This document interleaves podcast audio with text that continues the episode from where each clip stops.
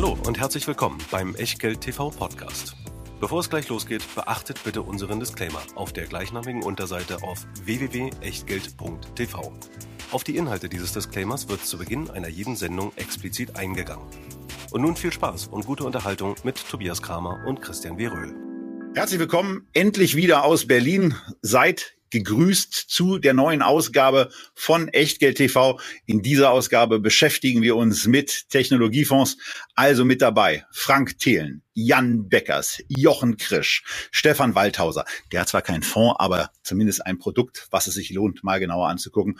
Und dazu haben wir noch zwei zusätzliche Produkte ausgewählt, die wir euch in den nächsten 300 Minuten, die dauert es maximal, zeigen. Und wenn wir es in 60 Minuten schaffen, ist auch gut. Irgendwo dazwischen werden wir liegen.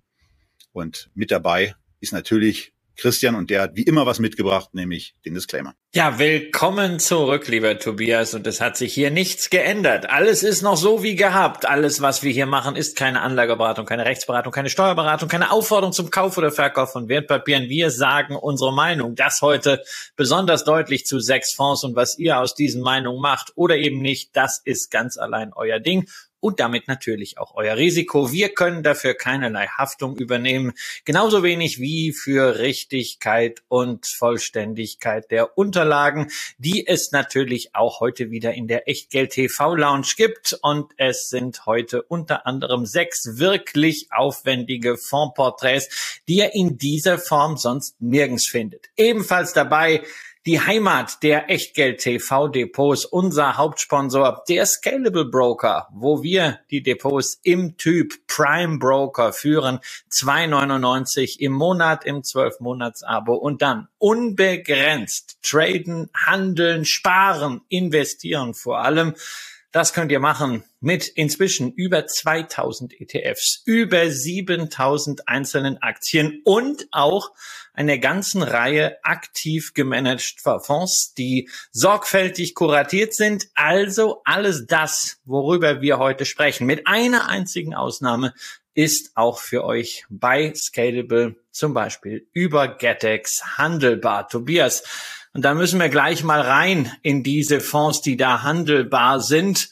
Lass uns keine lange Vorrede machen. Das hat der Markt ja schon erledigt. Technologiefonds, das ist das, worüber momentan jeder spricht, weil die einfach abstürzen um 10 Prozent, um 15 Prozent. Und das manchmal nicht nur im bisherigen Jahresverlauf über mehrere Wochen, sondern bisweilen sogar am Tag. Arc Innovation, der Fonds von Cathy Wood, sozusagen die Großmutter aller Growth-Investoren, Vorbild, Inspiration, zumindest. Die Granny sozusagen. Ja, die Granny, zumindest was das eingeworbene Volumen angeht, inzwischen nicht mehr was die Performance angeht, äh, rund 75 Prozent unterm Hoch. Anleger halten hier aber trotzdem die Treue, also große Anteilsrückgaben sieht man nicht, aber das äh, Kursdesaster in diesen High-Growth-Werten geht weiter. Und es gibt den ARC ja nicht in Deutschland. Den kann man hier nur über irgendwelche Krücken kaufen und die wollen wir euch gar nicht erzählen, weil das solltet ihr gar nicht tun. Aber ihr habt vielleicht andere Hightech-Fonds im Depot oder Vielleicht fragt ihr euch, ob nicht jetzt mal die Zeit gekommen ist, mal, wo die Kurse so stark runtergegangen sind, da mal einen Fuß reinzustellen. Das sind Fragen, auf die wir in den kommenden 65 Minuten hoffentlich eine Antwort geben können. Und wir fangen, Tobias, sozusagen im Alphabet an. Und zwar nicht mit A, sondern davor kommen die Zahlen. Und da sind wir bei Tanix DNA, dem Fonds von Frank Thelen. Genau. Und jetzt sehe ich natürlich schon einige, die jetzt vor den Bildschirmen sitzen oder die im Auto mal kurz ihre Hände in die Hand nehmen, sich ein bisschen die Hände reiben und denken, so, jetzt ziehen die mal richtig durch. Jetzt wird der Frank richtig in die Tonne gequatscht, nachdem er in den letzten, in den letzten vier Wochen 18,7 Prozent, in den letzten drei Monaten 24,3 und in den letzten sechs Monaten 46,9 Prozent an Wert eingebüßt hat. Und ja, das. Ja, nicht der Frank hat an Wert eingebüßt, sondern nur der Fonds. Und das kann man natürlich kritisieren, das ist auch vollkommen in Ordnung. Ähm, aber wir werden gleich im Vergleich auch ein bisschen sehen, ähm, dass er mit dieser Performance nicht allein und vor allen Dingen was in vielen Twitter-Kommentaren erstaunlicherweise extrem zu kurz kommt, nicht etwa der schlechteste ist, sondern verglichen mit einem deutlich größeren Wettbewerber, den wir uns gleich als nächsten vornehmen, besser aussieht. Vielleicht ein bisschen was zum 10x DNA, einfach wie, wie, wie ich ihn wahrnehme ähm, und wie ich das Gesamtkonstrukt da auch wahrnehme. Was wir finden, ist eine gute Website, viele Informationen. In dem Moment, wo viele Informationen da sind, kann man natürlich auch genau diese Informationen sich vornehmen, herausnehmen, zerpflücken und angreifen. Wer viel redet, der macht sich damit auch angreifbar. Und ähm, die Strategie von Frank und seinem Team ist da erkennbar, offen, transparent zu sein, auch auf die bekannte Persönlichkeit, die er nun mal ist, zu setzen, auf eine gewisse Strahlkraft. Und das waren die Sachen, die eben auch gut sind und die positiv auffallen. Ähm, neben dem Punkt Performance, der natürlich zu kritisieren ist, ist aber was anderes zu kritisieren. Und das ist das Kommunikationsverhalten, was leider auch äh, erwähnt werden muss. Und damit macht er sich dummerweise in unserer beider Augen, Christian, glaube ich, kann ich sagen, angreifbar.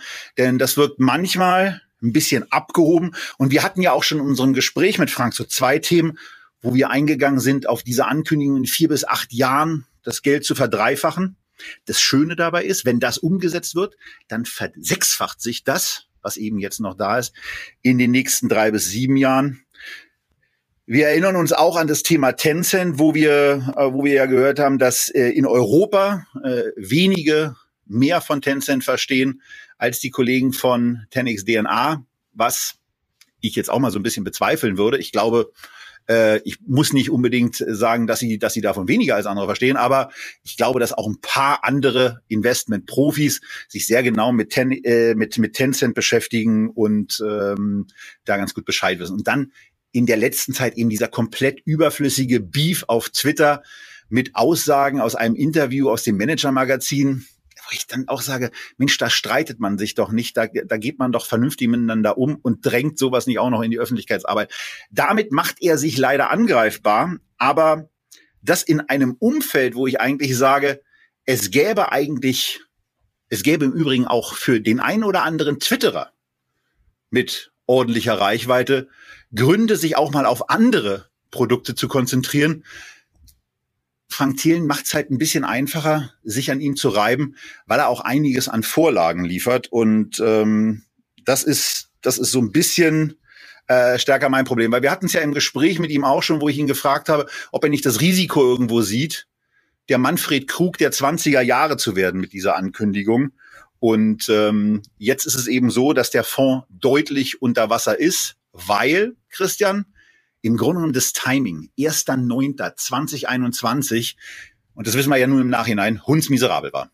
Muss man sagen, kurzfristig, sag's immer wieder, Timing is a bitch, das hat sich hier rausgestellt.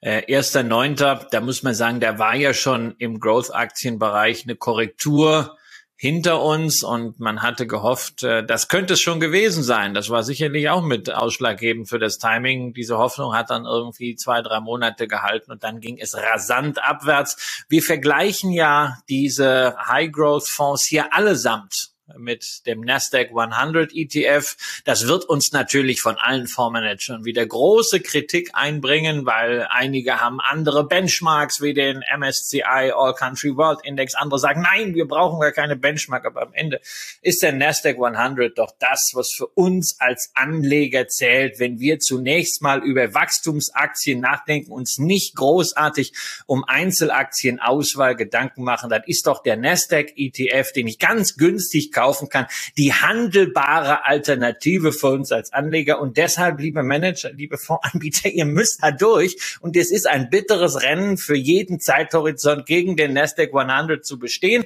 weil die Schwergewichte so stark waren.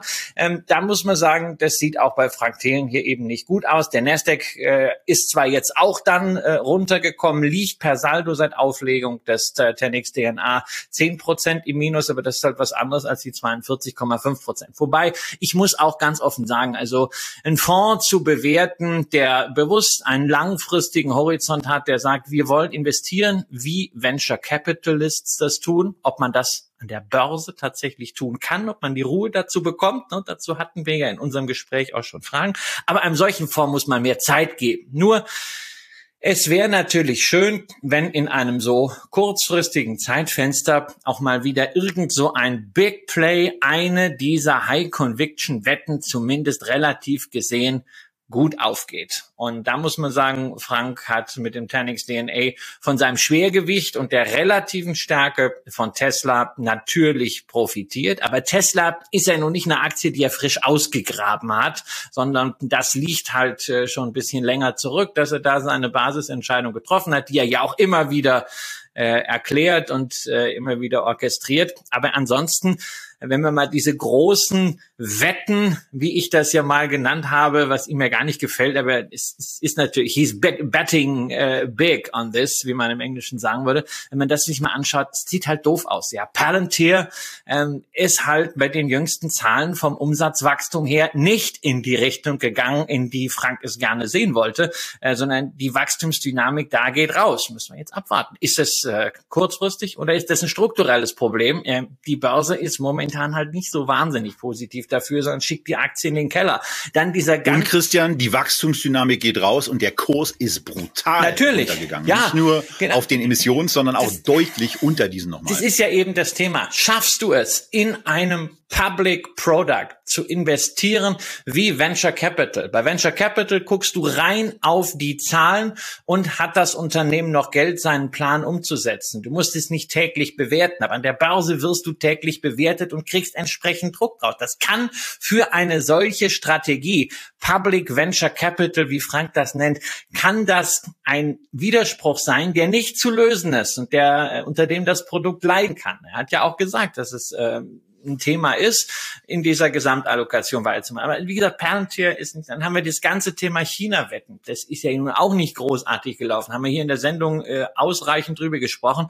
Und jetzt bricht halt dieser Bereich Krypto ein. Das mag langfristig alles interessant sein. Die Diskussion wollen wir heute auch nicht führen. Aber Fakt ist mal, so eine Coinbase verliert momentan 22 Prozent an einem Tag, 55 Prozent in einer Woche und äh, ist jetzt 80 Prozent unter dem Preis, zu dem man an die Börse gegangen ist. Das ist natürlich ein ganz, ganz schlechtes Umfeld. Da tut man sich als Growth Manager auch schwer, gebe ich alles ja zu. Aber trotzdem, man würde halt irgendwie gerne mal eine Big Bad sehen, wo man jetzt sagen kann, okay, ja, da kommt diese Ternix DNA, da wird sie sichtbar. Investoren brauchen auf jeden Fall hier wahnsinnig viel Geduld. Frank versucht das ja durch extrem viele Auftritte auch zu rechtfertigen. Das Vertrauen, was man ihm entgegenbringt, an manchen Stellen ist das halt, siehe Manager Magazin, sehr unglücklich in der Präsenz.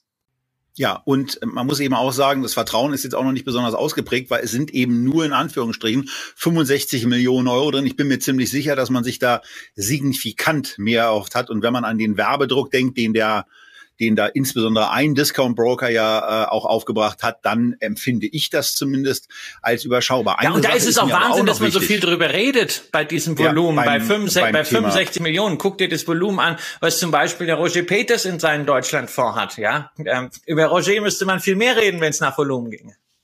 Ja, aber über eine Sache müssen wir eben auch noch reden, wenn wir über Private äh, über Private Equity und Listed Private Equity reden, da muss man eben auch einen sagen, wenn man so einen Fonds hat und da geht eine Wette von mir aus oder eine Investmententscheidung, die geht auf. So wie es ja bei Frank in seinen Erzählungen, die will ich gar nicht in Abrede stellen. Er hat Tesla sehr, sehr hoch gewichtet. Aber das funktioniert natürlich auch sehr, sehr gut, wenn sich eine Aktie verzwanzigfacht. Wenn er in diesem Fonds eine solche Situation hat, mit einer Position, die Tesla hier ja einnimmt mit äh, 10% Gewichtung, dann muss er sofort rausverkaufen. Er kommt gar nicht dazu, von dieser extremen äh, äh Performance in dem Maße zu profitieren, wie ihr es und wie wir es im Privatvermögen tun können. Wenn, ein, wenn eine unserer Aktien sich beispielsweise verzehnfacht und wir hatten ja hier auch äh, aus unserem eigenen Portfolio schon mal ein paar Werte vorgestellt, bei denen das passiert ist, dann müssen wir nicht reduzieren. Wir können und wir sollten das auch irgendwann, aber wir müssen nicht. Wir können so eine Position auch weiter treiben lassen und wenn die dann sich nach einer Verzwanzigfachung beispielsweise nochmal verdoppelt, dann hat es eben signifikanten Impact. Aber ein Fonds, der muss in einer solchen Situation verkaufen. Von daher ist es eben gerade auch im Vergleich zu einem privaten Portfolio, wo man richtige Investmententscheidungen trifft und auf äh, die Gewichtungsvorgaben aus dem Gesetz keine Rücksicht zu nehmen braucht, eben wirklich schwieriger insbesondere wenn man auch auf solche Werte setzt, die ja sehr, sehr starken Schwankungen ausgesetzt sind, eine Outperformance zu generieren. Und das zeigt sich hier eben. Ja, wobei also ich muss sagen, äh, ich könnte ja mit einem Wert, der zehn Prozent von meinem äh, investierten Kapital hat, also einen einzelnen Wert, da könnte ich ja schon gar nicht mehr schlafen. Da unterscheiden wir uns äh, halt entsprechend. Insofern, ich halte mit dieser Grenze nicht das großartige Problem. Ich glaube, dass man auch innerhalb dieser Grenzen eine sehr ordentliche Performance abliefern kann. Klar ist, da muss der Markt äh, mitspielen. Es gibt momentan nicht wirklich äh, viele High-Growth-Stories, die nicht nur unternehmerisch laufen. Davon gibt es ja durchaus einige, darf man nicht vergessen. Da haben ja auch Unternehmen gute Zahlen geliefert, sondern die auch an der Börse in der Phase sind, dass man sagt, auch da kann man die Kurse mal wieder hochziehen. Das ist halt momentan sehr schwierig und man darf auch nicht vergessen, selbst wenn Frank Thelen jetzt sagen würde, ups, also ich gehe davon aus, an der Börse sind noch mal ganz schwere Zeiten. Ich investiere jetzt einfach nur mal 50 Prozent und den Rest lasse ich im Cash liegen, dann hätten wir morgen die Nachrichten, Thelen nimmt 1,86 Prozent dafür, dass er 50 Prozent im Cash liegen hat. Also da kann man, ja, das ist, das ist dann so, wenn man sagt, naja, äh, äh, er geht übers Wasser, der kann ja nicht mal schwimmen. Ja, also insofern muss man da ein bisschen, ein bisschen vorsichtig ja, wir hatten sein. das Thema ja mit Marcel Maschmeyer. Genau, man da muss ja genau über diese über diese Art gesprochen, dass man eben für Liquidität mit Unterarm auch bezahlt und wir haben es ja selber auch kritisiert. Ja, aber es ist, es kann manchmal, es kann manchmal sinnvoll sein. Hier haben wir eine, äh, annähernd vollen Investitionsgrad.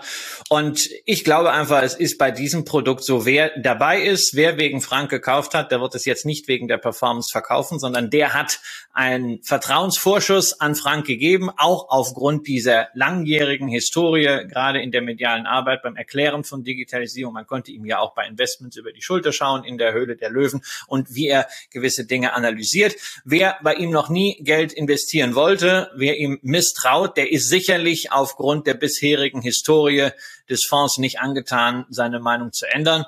Aber es weiter zu verfolgen lohnt sich allein deshalb, weil man die Investment Cases, die Tenix DNA schildert, einerseits natürlich nutzen kann, um sich bisschen mal überhaupt in das Segment einzuarbeiten, interessante Unternehmen zu entdecken. Und wer will, kann sich auch natürlich an diesen Analysen reiben. Ja, und heute am 11.05., wo wir diese Sendung aufnehmen, liegt der 10x DNA Fonds eben 42,5 Prozent hinter dem Ausgabekurs, den er nicht so lange dann übertroffen hat. Aber wir haben ja gesagt, äh, wir konzentrieren uns auch noch auf äh, ein paar andere Produkte. Das zweite kommt jetzt. Und da muss man dann eben sagen, das Produkt, was jetzt besprochen wird, das hat in der gleichen Zeit 49,9 Prozent verloren. Und in fünf Zeiträumen die wir uns angeschaut haben, in fünf verschiedenen Zeiträumen, ist es eben so, dass Frank Thelen in vier einzelnen Performance-Wertungen, die natürlich in sehr kurzfristigen Bereichen nur abdecken, eben vorne liegt und ähm, nur einmal äh, der Fonds von Jan Beckers gewinnt. Der Bit Capital Global Internet Leaders 30 Fonds ähm, liegt bei diesem Performance-Vergleich seit dem 1.9., seit Frank Thelen mit seinem Produkt am Markt ist, eben viermal in der Einzelperformance schlechter und einmal besser. Und es kommt noch was anderes hinzu.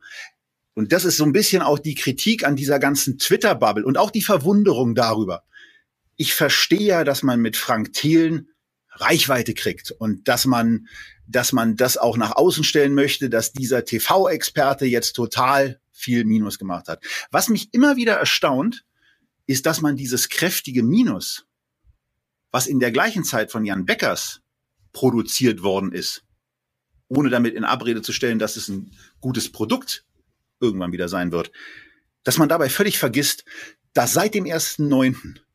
im BitCapital Global Internet Leaders fünfmal mehr Geld durch Wertverluste vernichtet wurde, als Frank Thelen überhaupt Assets an der Management hat. Und das kommt mir bei dem ganzen Twitter-Gebäsche auf Frank entschieden zu kurz, dass der Blick nicht mal ein bisschen weiter gemacht wird und auch gesagt wird, ey, es gibt auch andere in der Vergangenheit sehr, sehr gut funktionierende Strategien im Online, im Digitalsektor, die eben auch kräftig auf die Fresse bekommen haben. Und der Capital Globus Internet Leaders ist eben da auch gut mit dabei bei dieser schlechten Performance.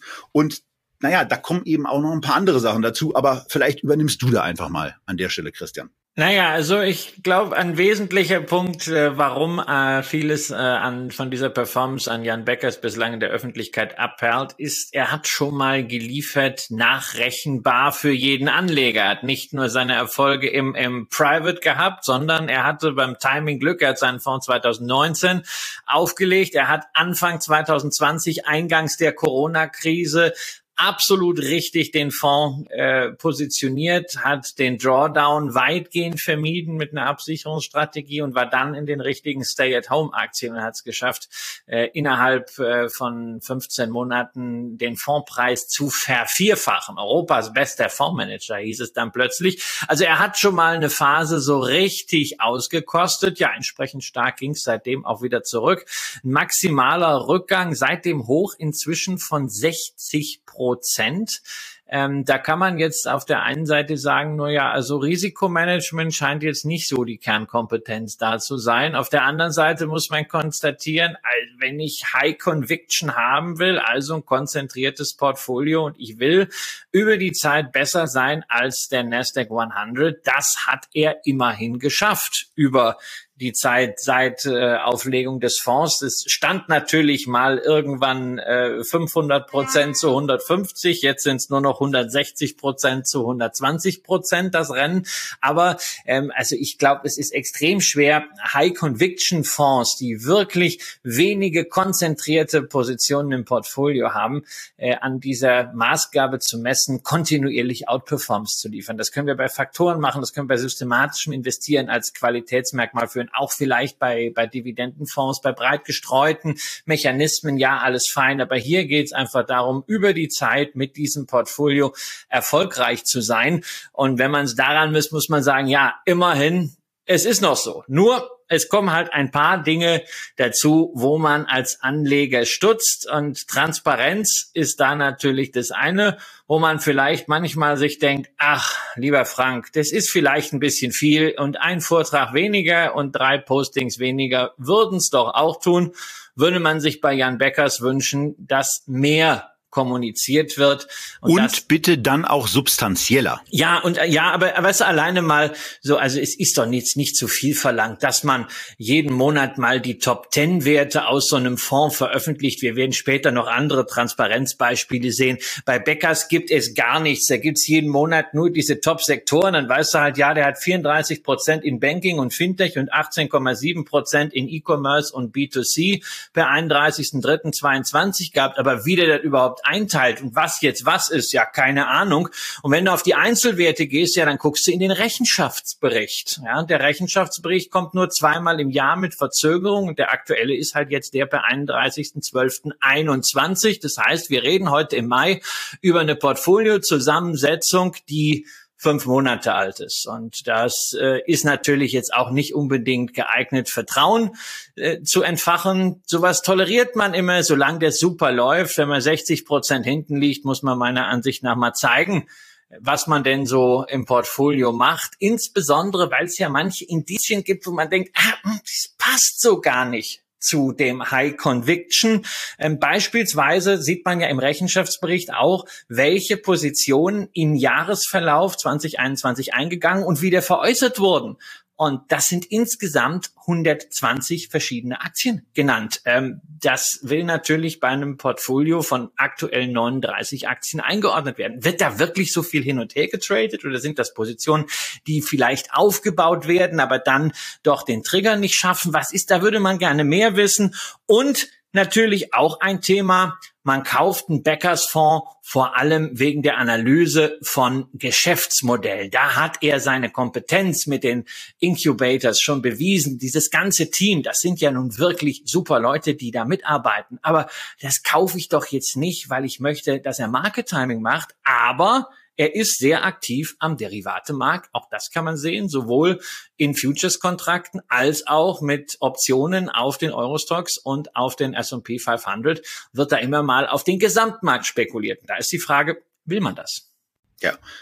Und ähm, man will vor allen Dingen mehr erfahren. Also man, es ist ja nicht so, dass keine keine Öffentlichkeitsarbeit stattfindet. Da gibt es einen Podcast, wo aus meiner Sicht eben viel geredet, aber wenig gesagt wird. Er ist bei verschiedenen Formaten zu Gast, wo es immer wieder darum geht, dass man, äh, dass es, dass es, dass diese Expertise, die Christian eben auch formuliert, die wir gar nicht in Abrede stellen wollen, dass die stark nach außen gedrängt wird, dass irgendwelche Werte erwähnt werden und dann auch gesagt wird nach dem Motto, ja, aber es gibt noch günstigere, die werden, die werden dann nicht genannt. Auch das verstehe ich beispielsweise. Auch im Widerspruch zu Christian, dass beispielsweise nicht zumindest bei allen Werten, wo man beispielsweise im Portfolio Aufbau gerade ist, diese nicht offengelegt werden. Aber in der Deswegen Tat, sagen ja Top 10. Top genau, 10. die Top 10 können ja aufgelistet werden. Und ja. da kann ja auch die Position 7 dann mal gestrichen werden. Und da steht dann einfach noch im Aufbau gewichtet mit 4,7 Prozent. Und dann weiß man, okay, in dem nächsten Monat erfahre ich irgendwas.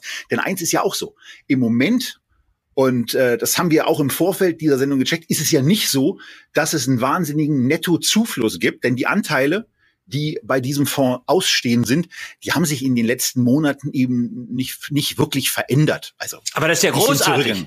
Das, ist, genau, das spricht doch, für eine, spricht doch für eine unglaubliche Loyalität der Anleger zu Jan Beckers. Ähnlich übrigens wie bei, bei Cathy Wood. Die hat ja auch keine Anteilsrückgaben. Das Fondsvolumen sinkt halt, weil der Fondspreis sinkt. Aber die Anzahl der Anteile ist relativ konstant geblieben während, äh, geblieben während dieser ganzen Base. Und da bin ich natürlich schon der Meinung, dass als Manager dieses Vertrauen, dass die Leute in dich setzen, auch mal irgendwie zurückzahlen musst. Am allerbesten mit Performance. Das ist schwierig, wenn fast alles rund runterhaut, aber dann zumindest damit, dass man mehr versucht, seine Strategie zu erklären. Und zwar nicht nach dem Motto äh, Faites vos jeux, Madame et Messieurs, das macht Cathy Wood so, die immer wieder sagt, es läuft, es läuft und wir machen 50 Prozent äh, Rendite und 60 und 70 und meine Modelle haben eine Vervielfachung ergeben, sondern einfach wirklich Investment Cases darlegen. Und dann ist es natürlich auch ganz praktisch, wenn Investment Cases mal aufgehen. Und ähm, da hat natürlich auch Jan Beckers mal den Griff ins Klo getan im vorletzten Podcast. Ja, wurde von Florian Adomait gefragt, was ist denn gerade für No-Brainer so in der Textszene? Und er sagte, na ja, also Upstart bei 80 Dollar. Ähm, das kann man dann zwei, drei Jahre liegen lassen. Stimmt ja alles. Aber, naja, mit dem No-Brainer, die Aktie ist halt inzwischen irgendwie bei 33 und war doch wohl recht hoch gewichtet, war eine der Conviction-Positionen. Kann man ihm nicht vorwerfen. Er hat andere Positionen, wie ähm, beispielsweise eine Open Door, die haben gute Zahlen vorgelegt. Und ähm, ja, Frank Thelen hatte die Aktie im Übrigen auch. Ja, und noch jemand, zu dem wir gleich kommen, hatte sie auch. Also Upstart, das äh, scheint so äh, diese, diese scheint, scheint also ist kein Geheim steigen, die Hunde mal richtig runterkriegen. Ist kein Geheimtipp in der in der Growth-Szene. Ja, es gibt da auch Überlappungen. Ähm, er hat ja auch spannende Investment Cases, aber man wüsste halt gerne ein bisschen ja. mehr darüber. Man wäre gerne näher dran.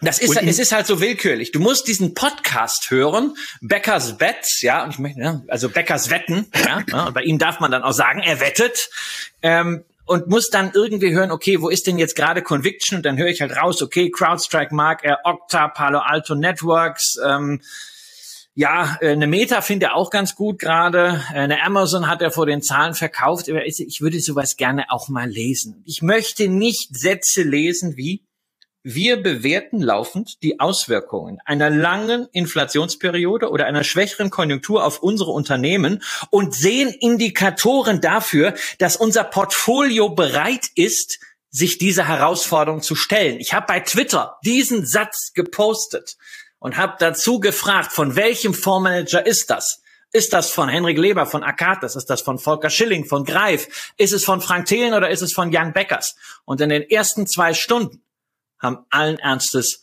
57 Prozent der Leute gesagt, es ist von Frank Thelen. Nein, es ist von Jan Beckers und das ist eines Fondsmanagers dieses Kalibers einfach unwürdig.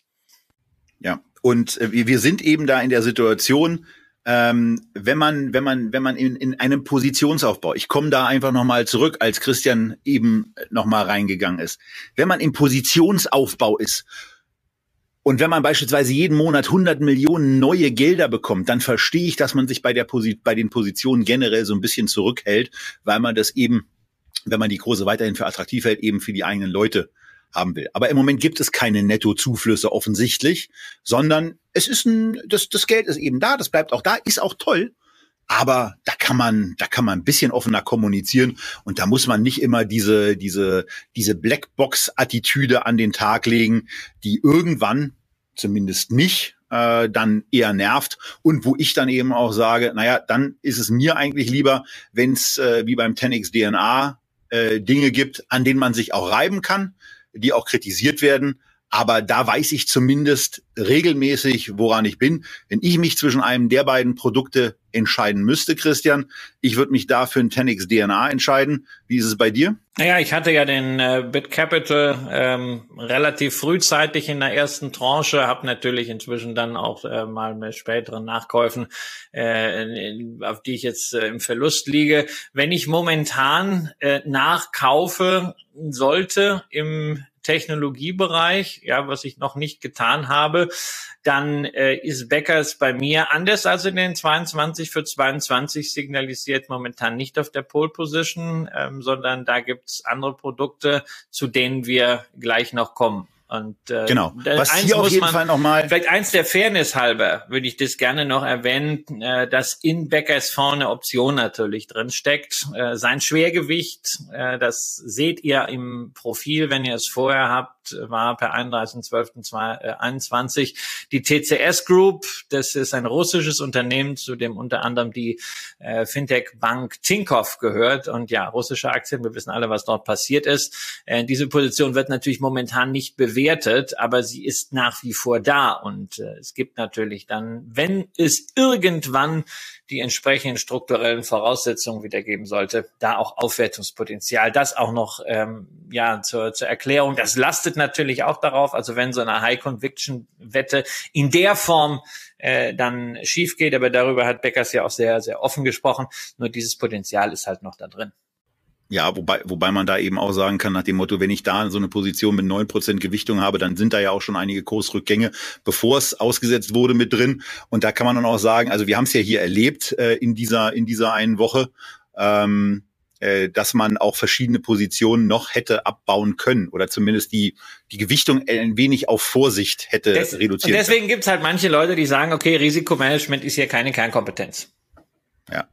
Also von daher äh, hier mal der Vergleich auch äh, dieser beiden Technologiefonds im Vergleich mit dem ARC Innovation, der im Übrigen alle Fonds, die wir hier vorstellen, bei der Performance bis zum Einjahresbereich underperformt und ähm, da im Grunde genommen immer äh, das untere Ende der der Performance-Ausprägung ist in dem, was auch noch kommt. Und ähm, naja, den Nasdaq 100 und den MSCI World, einfach zum Vergleich, dass man die mal hat, die sind hier eben auch mit angefangen. Und da ähm, mit ist dieser ist dieser Anfangsblock ähm, jetzt erstmal erledigt zwischen den beiden wahrscheinlich bekanntesten Protagonisten von Technologiefonds. Der eine mit 65 Millionen Assets under Management Frank Thelen und der andere im Moment mit etwa 350 Millionen Jan Beckers. Und wir machen jetzt weiter, Christian, mit einem viel, viel, viel kleineren und fokussierteren Investmentansatz, nämlich mit dem Global Online Retail Fonds, herausgegeben von Hansa Invest, aber vor allen Dingen verantwortet von Jochen Krisch, der eine bemerkenswerte Seite, Exciting Commerce, und auch ein insgesamt bemerkenswertes Informationsangebot rund um diesen Fonds, rund um das Thema E-Commerce betreibt, dummerweise nicht zum, äh, zum, ja, dummerweise nicht bei den Anlegern für glänzende Augen sorgt. Ja, also bei, bei Jochen Krisch muss ich einfach erstmal so ein Dankeschön äh, loswerden. Ähm, was ich durch ihn und seine äh, zahlreichen Publikationen, den Twitter-Account und den Blog über E-Commerce gelernt habe, völlig unabhängig von konkreten Investments, äh, ist ganz großartig. Und ich vergleiche auch seine Berichterstattung zu diesem Global Online Retail Fonds äh, ein bisschen mit der Berichterstattung zu diesem Wilder Hill New Energy Innovation Index, den ich schon ein paar Mal zitiert habe. Ähm, auch dieses Extreme in die Tiefe gehen bei den Unternehmen zu erklären, was da los ist. Wenn man also einen Überblick über die Branche haben möchte, dann ist es eine ganz großartige Geschichte.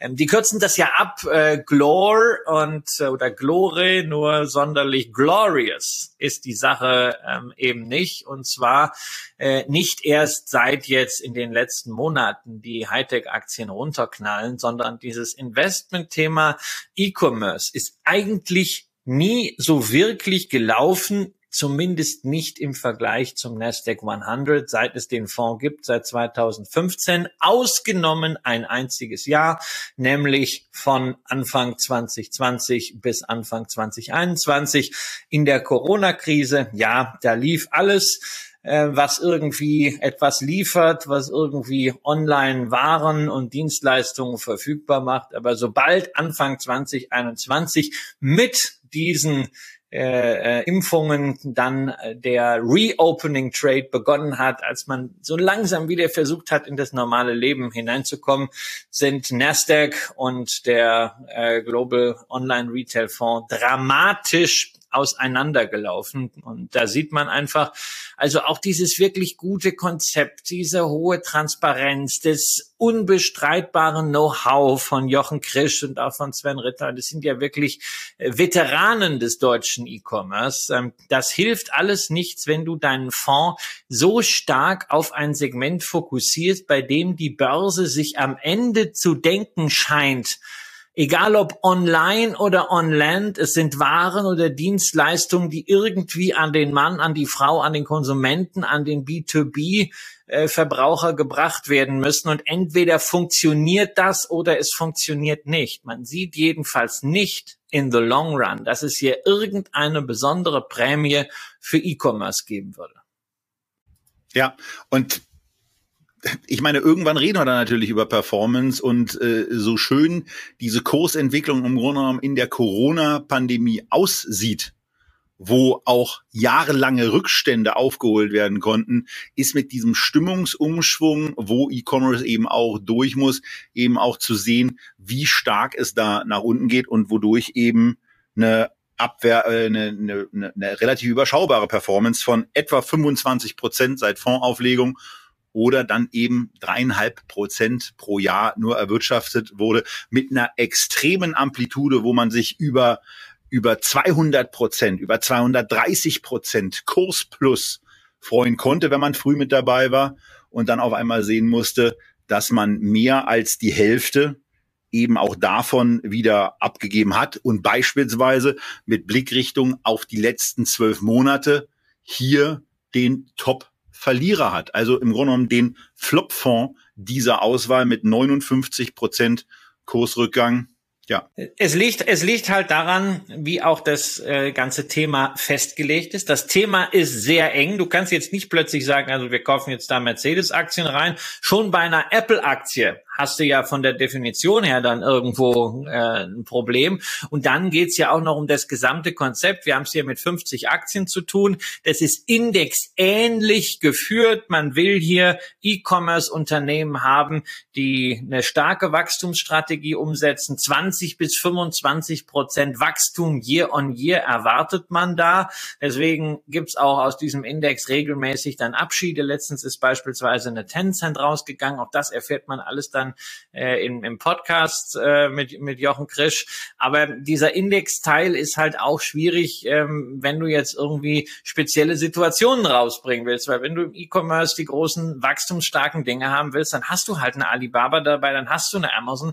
Ähm, und da ist dann auch die Marktmeinung dann nicht so stark drin. Das darf man hier also auch nicht vergessen. Man kann jetzt nicht sagen, naja, das sind nur Experten im Erklären. Nee, sondern der Fonds hat natürlich schon einen starken indexähnlichen Charakter. Insofern ist das das Management hier gar nicht so aktiv. Das ist eher so aktiv, semi-aktiv Indexteil. Und ja, 20 Millionen sagt eigentlich auch alles. Ähm, unter anderem, dass auch nicht sehr viel da ist, um zum Beispiel den Fonds aktiv zu vertreiben. Denn die Gesamtkostenquote liegt nur bei einem Prozent und da sieht man auch, also da haben sich äh, Jochen und, und Sven wirklich bemüht, das Ganze ähm, für den Anleger noch halbwegs erträglich zu machen. Denn das ist bei, sensationell günstig bei, für genau für einen aktiv gemanagten Fonds, ja, weil ähm, es ist am Ende ja doch eine, eine Entscheidung dahinter und es kümmern sich zwei wirklich gute Leute drum und ein Fonds hat auch immer eine Infrastruktur und es ist halt wirklich nur äh, ungefähr die Hälfte von dem, was Frank Thelen und Jan Beckers verlangen. Ja, also von daher ähm, von daher, also dieses, dieses Gesamtkonstrukt, das äh, ist ja auch so dieses Thema, äh, sie reden halt, oder Jochen Krisch redet viel über das gesamte Thema E-Commerce und er hat zu diesem Thema, worüber er redet, dann eben auch noch was Investierbares gemacht und ähm, ist jetzt eben auch so ein Stück weit Opfer der Börse. Und wenn euch das Thema stärker interessiert, dann guckt euch das vielleicht in der Tat mal auf der Website Exciting Commerce an. Da sind auch noch ein paar andere Projektionen drin. Und wenn ihr, zum Thema E-Commerce einfach mal mehr hören wollt, dann wünscht euch bei uns im Kommentarbereich doch Jochen Krisch im Zweifelsfall einfach mal als Gast. Genauso wie ihr in dem angetackerten Kommentar natürlich auch sagen könnt, nee, nee, äh, jetzt wollen wir mal Jan Beckers hören oder wir wollen Frank Thelen nochmal bei Echtgeld TV sehen. Oder vielleicht sagt ihr auch, wir wollen ganz jemand anderen sehen. Denjenigen nämlich, der von der Performance hier besonders positiv auffällt und beim verwalteten Volumen dann aber radikal hinterherhängt. Christian, 13 Millionen sind im Hightech Stock Picking Wikifolio Zertifikat investiert. Aber wenn man sich die Leistungswerte anschaut, beispielsweise ein Jahr, da habe ich eben bei Jochen Krisch beim E-Commerce Produkt die 59 Prozent Kursverlust in den Raum gestellt. Das Stockpicking Wikifolio hat in den letzten zwölf Monaten nur in Anführungsstrichen 25 Prozent verloren und äh, das ist eben eine deutlich bessere Ausbeute und auch auf eine Dreijahressicht äh, ist es dann zumindest so, dass hier im Gegensatz zum Global Online Retail noch ein Kurs Plus bei rausschaut. Ja, ja, und das Ganze ist ja immer so ein People's Business, ja. Aktiven Managern muss man Vertrauen entgegenbringen. Deshalb ist ja auch wichtig, wer dahinter steht. Und das ist hier der Stefan Waldhauser, den viele von euch ja kennen, der langjähriger, sehr erfolgreicher Softwareunternehmer ist, äh, seine Firmenprojekte verkauft hat, sein eigenes Geld jetzt investiert und natürlich dieses ganze Know-how aus der beruflichen Tätigkeit früher jetzt da reinpackt äh, in dieses Stockpicking mit einem starken Fokus auf, auf High Growth und, und äh, Software as a Service Firmen, aber deckt den ganzen Bereich da ab, hat eine sehr interessante Methodik und ist sicherlich von denjenigen, über die wir bislang gesprochen haben, derjenige, der am stärksten auf Bewertung schaut, der also nicht nur ähm, das Geschäftsmodell analysiert, die Wachstumsperspektiven, sondern der immer wieder dahin kommt, ist das sozusagen GARP, Growth at a Reasonable Price, wird ein vernünftiger Preis für diese Wachstumsperspektiven gezahlt. Deswegen hat er lange Zeit besser abschneiden können als äh, der Nasdaq, lange Zeit also auch insbesondere hier äh, ARC als Benchmark mal für diese klassischen High-Growth-Werte, die unprofitablen Softwareunternehmen deutlich äh, outperformt. Ähm, in den letzten Wochen ist halt äh, auch Stefan dann entsprechend äh, etwas schwächer mit dem Gesamtmarkt gewesen und auch er war und ist bei Upstart dabei. Darüber haben wir schon gesprochen, eben bei Jan Beckers, eine Fintech-Firma, die als sehr, sehr aussichtsreich galt. Ich kannte sie überhaupt noch gar nicht und äh, bei Fintech ist ja immer das Thema, die versuchen ja immer so schlau zu sein, zu sagen, hey, wir machen im Grunde äh, das, das gute Geschäft im Banking, aber nicht diesen ganzen lächerlichen Rotz, den die Banken machen, den kein Investor will. Tja, und dann müssen sie halt plötzlich zugeben, dass sie doch auch Kredite ausreichen und nicht nur ein Technologie- und KI-Unternehmen sind. Tja, und wer am Ende das Geschäftsmodell einer Bank macht, der wird eben auch bewertet wie eine Bank. Und deswegen hat diese Upstart mal 60 Prozent verloren. Das kann man als Fondsmanager, das kann man als Geldverwalter totschweigen. Man kann sagen, ah, das Management hat uns getäuscht.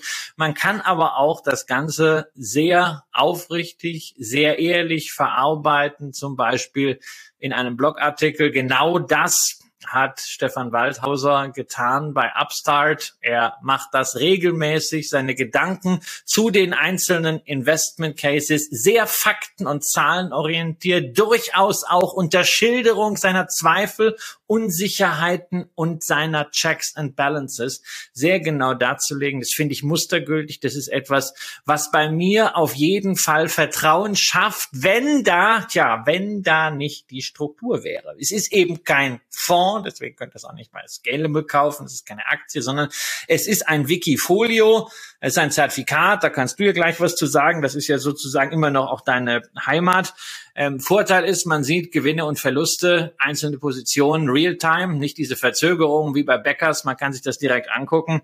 Nachteil ist, ich habe halt ein begrenztes Universum, ähm, dahinter steht Lang und Schwarz. Stefan Waldhauser kann also nur das handeln, was Lang und Schwarz ihm anbietet und auch nur zu den Preisen, die Lang und Schwarz ihm anbietet. Und das ist natürlich zusammen mit der Zertifikatestruktur, zu der du mehr sagen kannst, äh, schon ein Problem, für das Stefan nichts kann. Er ist trotzdem ein toller Manager, aber was natürlich auf dem Produkt lastet.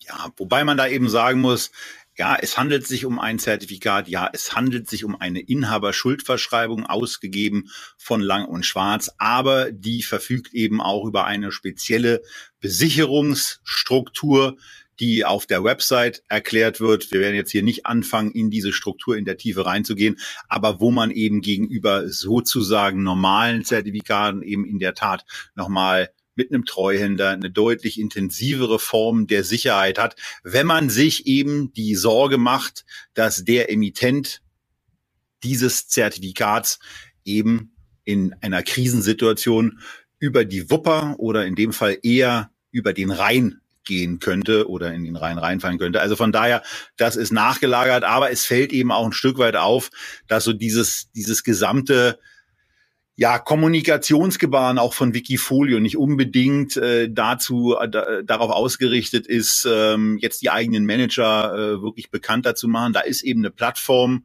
und da setzt man mit irgendwelchen Integrationen darauf, dass es ähm, äh, dass es irgendwie gesehen wird, aber im Grunde genommen auch auch solche Menschen viel viel stärker äh, visibel zu machen, das hat man da irgendwie immer noch nicht so ganz begriffen. Stefan macht es partiell selber und ist bei, äh, ich glaube, unserem ersten Gast, den wir hier jemals hatten, nämlich dem Finanzrocker, das eine oder andere Mal äh, zu Gast. Die haben da, die haben da was Gemeinsames aufgezogen und ähm, so kriegen sie das eben gelöst. Ähm, ansonsten, was mir noch wichtig ist, äh, hervorzuheben und herauszustellen, ist auch da dieses Thema High Conviction. Wir hatten es eben schon bei den anderen Produkten. Und das kann man schon mal sagen, also hier ist mal richtig High Conviction mit dabei. Äh, 13 Aktien sind in dem Wikifolio enthalten. Wird es bei mir nie Top geben. Ich hätte davor Riesenangst. Also allein also wegen 13 wäre auch mir zu also, wenig. Nee, also ich hätte vor der 13 erstmal Angst, ja. oh Gottchen, eine kleine. Zahl. Ähm, ja, ja, würde ich, würde ich nicht machen. Aber 10, das ist natürlich. Top 10, 85 Prozent. Ja. Und im ja. Moment sind eben 15 Prozent auch nur Liquidität.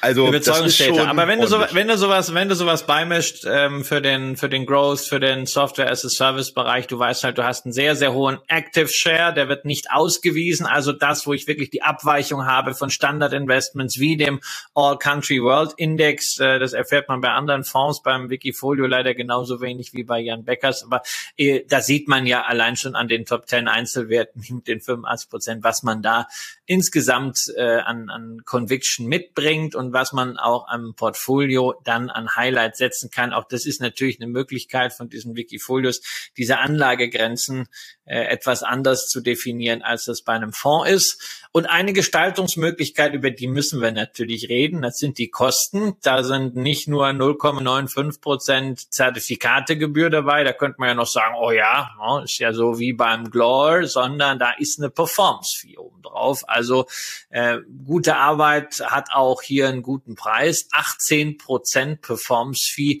das ist mal eine Hausnummer, insbesondere, weil ich glaube, es bei Wiki Wikifolio immer noch so ist, dass die Hurdle Rate regelmäßig angepasst wird.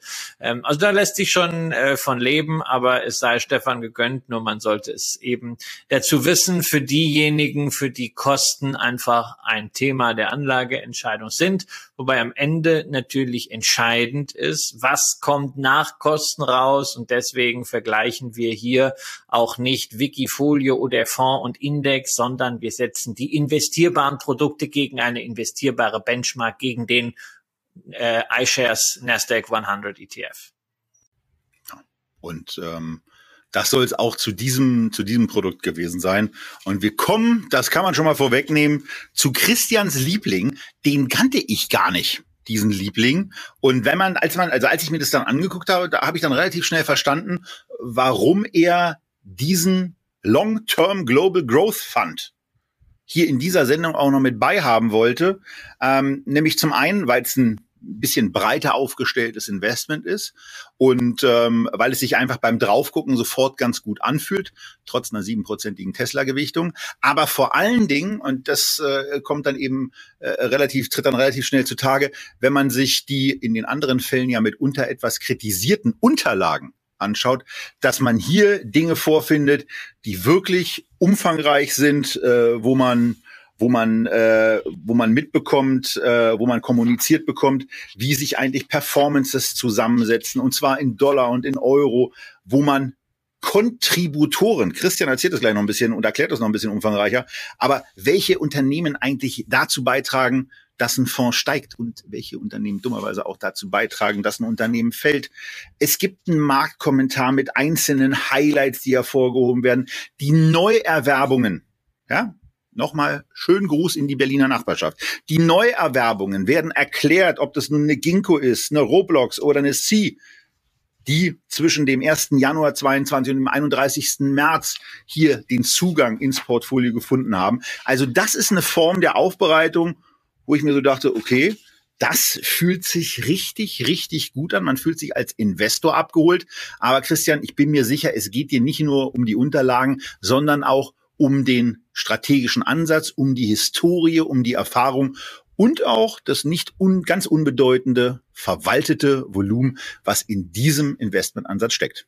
Ja, also Bailey Gifford ist jetzt halt eben kein Start-up. Das sind jetzt nicht ein paar Leute, die gesagt haben, wir haben jetzt im Venture Capital viel Erfahrung gesammelt und jetzt machen wir mal eine Fondsgesellschaft und dann das ganze Public Venture Capital, sondern es ist ein sehr, sehr etablierter Vermögensverwalter von der britischen Insel. Ähm, legendär der Scottish Mortgage Fund dort drüben, einer der größten äh, einzelnen Investment Trusts. Insgesamt haben die 450 Milliarden Assets under Management, 1908 gegründet und im Besitz von 47 Partnern. Das ist also jetzt nicht eine Gesellschaft, die irgendwie dem Kapitalmarkt verpflichtet ist, so wie BlackRock oder die DWS, sondern ähm, die können wirklich für ihre Kunden arbeiten und äh, sie gehör sind letztendlich Inhaber geführt. Und sowas mag ich ja immer.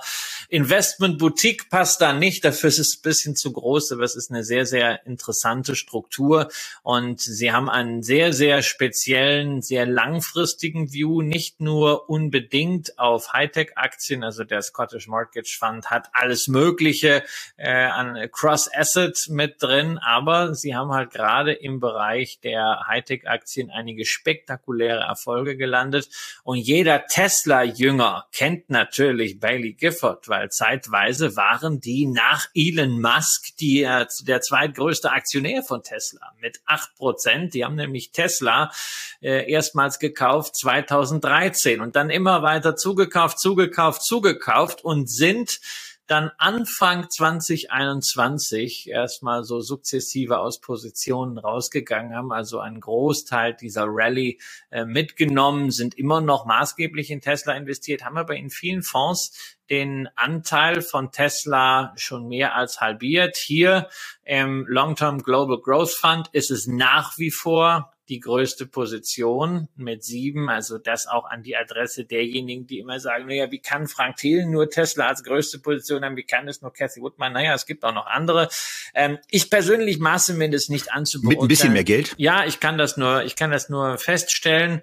Ähm, die sind sehr lange dabei, die haben einen sehr, sehr langen Atem und sehr lange Expertise in der Analyse von Wachstumsaktien. Der Amazon haben sie auch sehr frühzeitig äh, gegriffen, waren frühzeitig auch auch bei einer HelloFresh mit dabei und sind bekannt für ihren wirklich langen Atem von fünf bis zehn Jahren Unternehmen im Portfolio zu begleiten.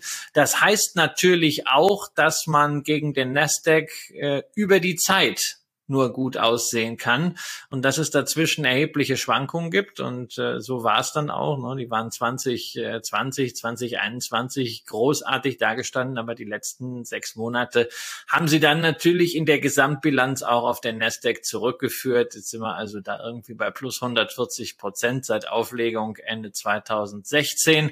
Ähm, aber das ist auch hier wieder eine Geschichte, will man sich mit dem Managementstil beschäftigen? Will man ein solches Growth Portfolio, was auch hoch konzentriert ist mit 41 Werten, 50 Prozent in den Top 10 haben?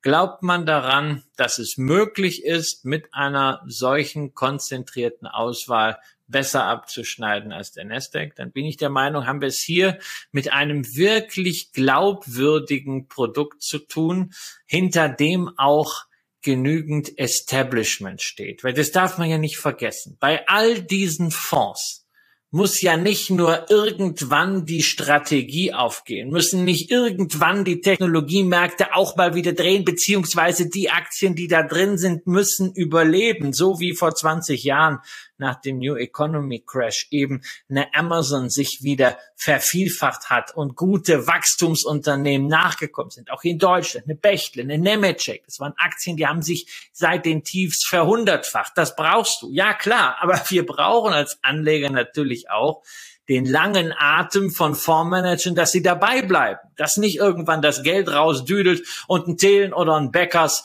oder ein Waldhauser oder ein Krisch sagen, oh, pff, aber kein Bock mehr, ja, lohnt sich nicht mehr, ich gebe auf. Und da muss ich sagen, dieser Faktor der Permanenz am Markt zu bleiben, Kontinuität, der ist hier völlig unabhängig von einzelnen Biografien und einzelnen Statements durch diese Struktur natürlich schon ganz anderer.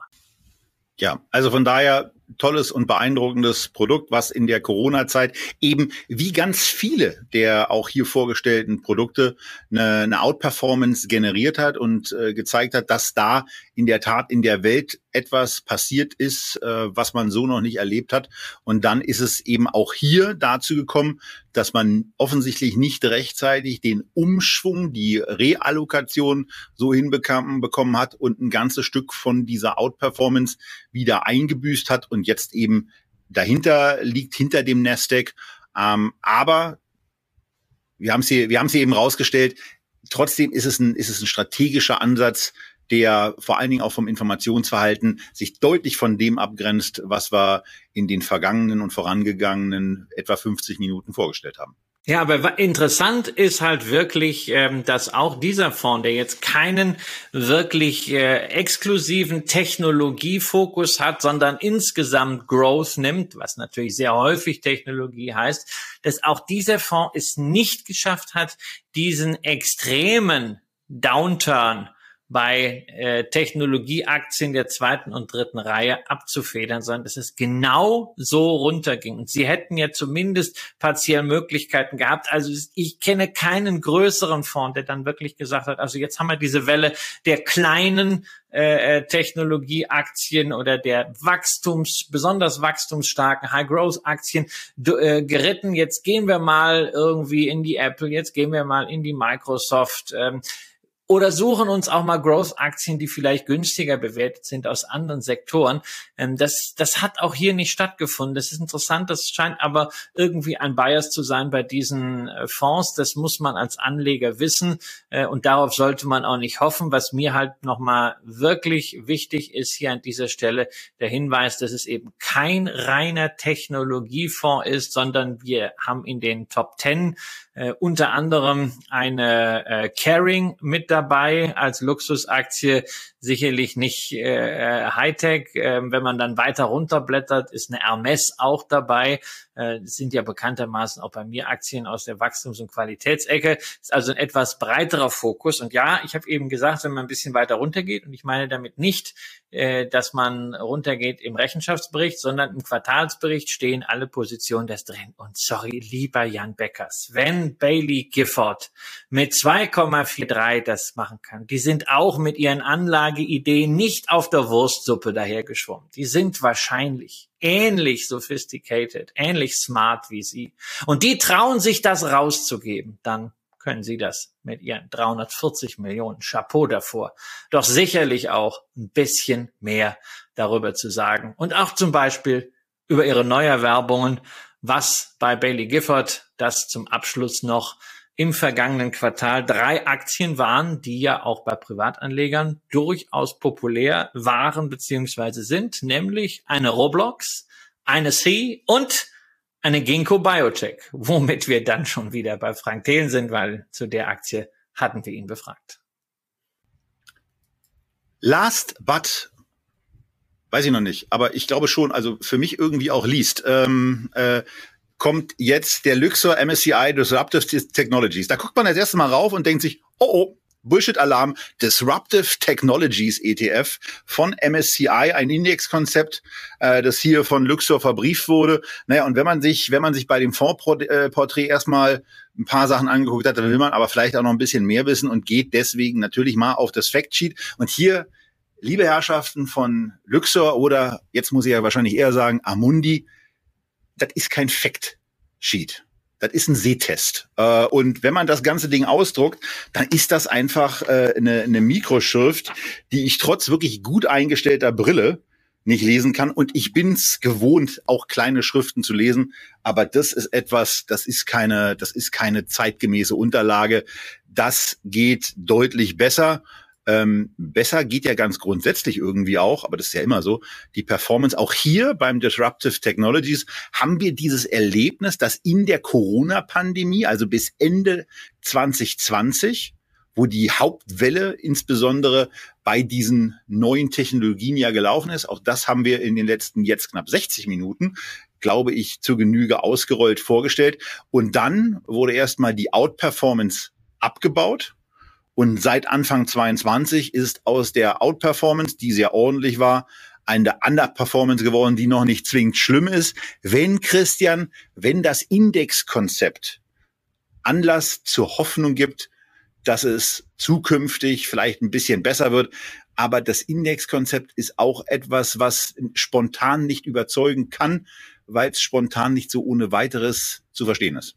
Ja, es ist, es ist unglaublich komplex. Also ich stelle mir das so ein bisschen vor, dass sie da so vielleicht 2019 mal bei äh, MSCI zusammensaßen und gesagt haben, Mensch, jeder redet jetzt über Disruption und wir brauchen jetzt auch dazu irgendwie einen Disruptions-ETF. Und wie kann man das denn machen? Also wie kann man letztendlich eine ja irgendwie qualitative Einordnung, nämlich dass ein Unternehmen, dass ein Geschäftsmodell tatsächlich disruptiv ist, wie kann man diese Einordnung in ein Quant quantitatives, weitgehend objektiv anmutendes Indexkonzept pressen. Tja, und dann hat man sich gedacht, also wir nehmen erstmal ein sogenanntes äh, Set of Relevant Words. Also wir machen mal eine Liste von all dem, was irgendwie wichtig ist, was irgendwie nach Disruption sich anhört, also 3D Printing, Internet of Things und Cloud Computing und Fintech. Also diesen ganzen Bullshit, Buzzword, Bingo. Und dann legen wir das mal über die ganzen Unternehmensbeschreibungen drüber. Und alle Unternehmen, wo mindestens eins von diesen Worten dabei ist, das packen wir schon mal in das Universum. Und dann gucken wir uns an, wie in bestimmten Bereichen die Umsätze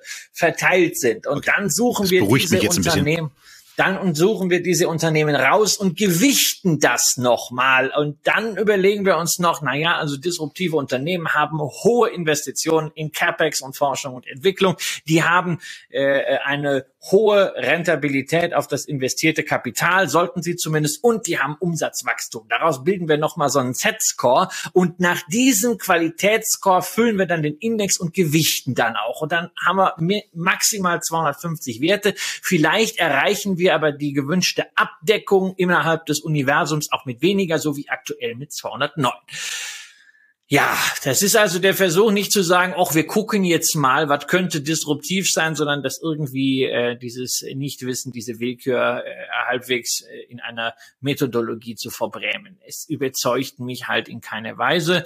Es ist mit 209 Aktien äh, sicherlich das Gegenteil von High Conviction, was ich ja nicht schlimm finde, ja, breite Diversifikation. Ähm, tja, was kann man, was kann man für Argumente finden? Ja, vielleicht jemand, der ein MSCI World oder ein Acqui hat, ja, der möchte vielleicht bei kleineren technologieorientierten Unternehmen einen Schwerpunkt setzen, statt dass er sich einfach ein MSCI Small Cap kauft. Aber will ich da nicht eher da jemanden vielleicht. haben, den, der mir auch diese Geschichten näher bringen kann, dieser Unternehmen, als ein nicht les lesbares Factsheet liefert? Würde ich, würde ich haben wollen, weil, also weißt du, das ist für mich ist das ja absolut nicht mein, mein Kernthema. Das ist nicht mein Beuteschema, ja, sondern wenn ich da irgendetwas mache, dann habe ich es entweder ganz einfach, so wie mit dem Nasdaq ja, größte Position bei meinem Sohn im Portfolio, bei den ETFs oder ich möchte halt wirklich Leute haben, denen ich zutraue, dieses Thema langfristig entwickeln zu können in Werte für mich als Anteilseigner beziehungsweise Wikifolio-Anleger. Ähm, ich kann mit diesem Index überhaupt nichts anfangen und äh, müsste mir sehr viel Mühe geben, um jetzt eine Motivation dafür äh, zu kreieren. Man muss auf der Positivseite vielleicht eins anmerken, wenn wir den jetzt vergleichen mit allen anderen High Growth Fonds, die wir heute uns angeschaut haben, steht der natürlich am besten da, oder am breitesten diversifiziert ist und am wenigsten Conviction hat ist aber auch natürlich in der Corona-Krise, als damals die Stay-at-Home-Aktien, als der Bäckersfonds richtig gelaufen sind, nicht wesentlich besser, zumindest nicht nachhaltig ge besser gelaufen als der Nasdaq 100 ETF.